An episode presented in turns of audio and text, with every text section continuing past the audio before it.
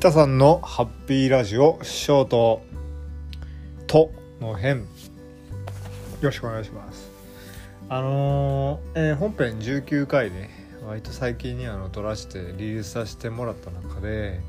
えっと、元阪神タイガースの藤浪晋太郎選手のことちょっと話してた矢先にもうほんまあの直後にあのすごいですね。なんかあのまあ日本の野球でもさあのトレードってあるんですけどやっぱりその頻度がおとなしいというかやっぱりそんなにないんですよねきっとメジャーリーグに比べれば。メジャーリーグっていうのはなんかその8月1日までにトレードの期限が決まってるらしくてあのまあ日本も決まってるんかもしれないですけど、まあ、とりあえずメジャーリーグ8月1日までにその締め切りみたいなのがあって、えーそういうのも関係してるかもしれないですけど、まあ、電撃ね。であのオリオールズねえっとごめんなさい。あの町の名前ちょっと今確かじゃないんでアメリカも広いし州もめちゃめちゃあるしその分チームも多いんですけどなんか確かじゃないんでとりあえずオリオールズ、うん、なんかあの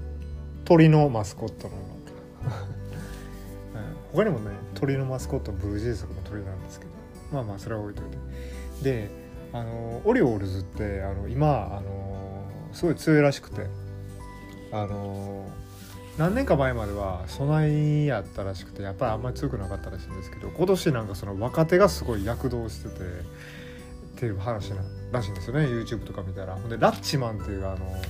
スターキャッチャーその走攻守揃ってるみたいな人がおるらしくて。ででも待てよって思って藤波受けてくれるんでその人になるよなって思うとちょっとドキドキしちゃいますね。大丈夫かなみたいな。なんかあのーねちょうどその今のそのアスレチックスのキャッチャーが藤波をよく理解してくれててなんかすごい大雑把な構え方ででそれが、えー、がんじに作用してるみたいな話をした矢先なんでなんかねわからないですよ。なんかそのラッチマンがさか俺のあの足引っ張ってくれんなよみたいにさ なったらなったでそりゃ嫌やみたいな。ちょっとまあ阪神ファンとしてね一応はねその元阪神阪神から旅立っていった藤波のことなんでやっぱりちょっと心配してしまいますよね。で早速早速もう投入されて投げてでまあホームランの先生浴びたみたいですね。ほんでまずはあの防御率7点台ぐらいになってまあそっからスタートって感じらしいんですけど。まあ、とりあえずメジャーリーグ、えー、今まあちょっと、えー、第19回でもちょっと話したんですけど見る機会が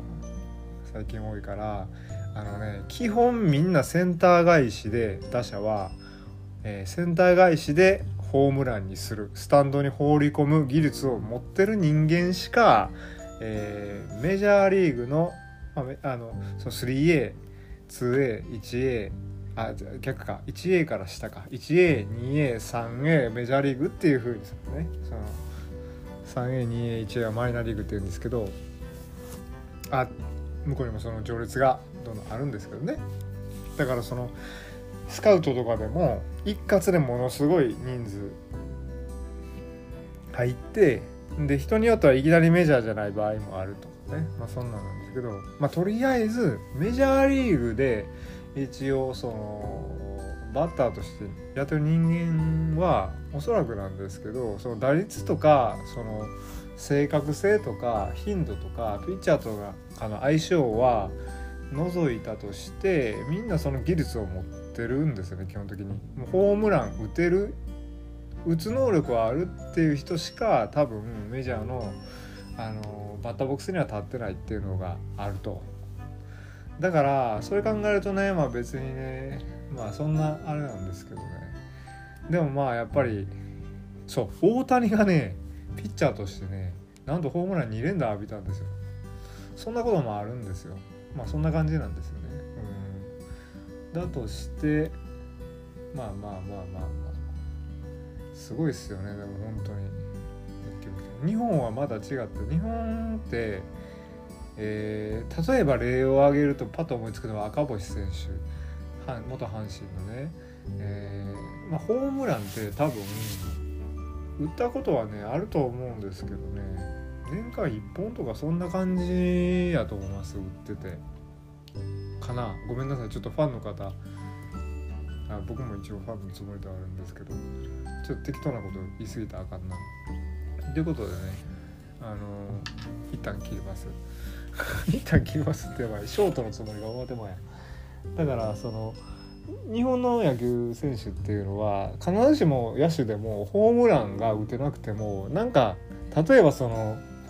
あの固有の文化かもしれへんねんけどその代打の神様みたいなね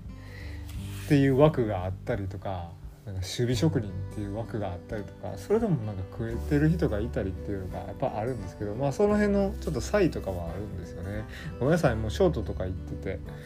一旦終わります。えー、っと他にもしたい話あったんですけど。では、えー、ショート遠の辺でした。さよなら。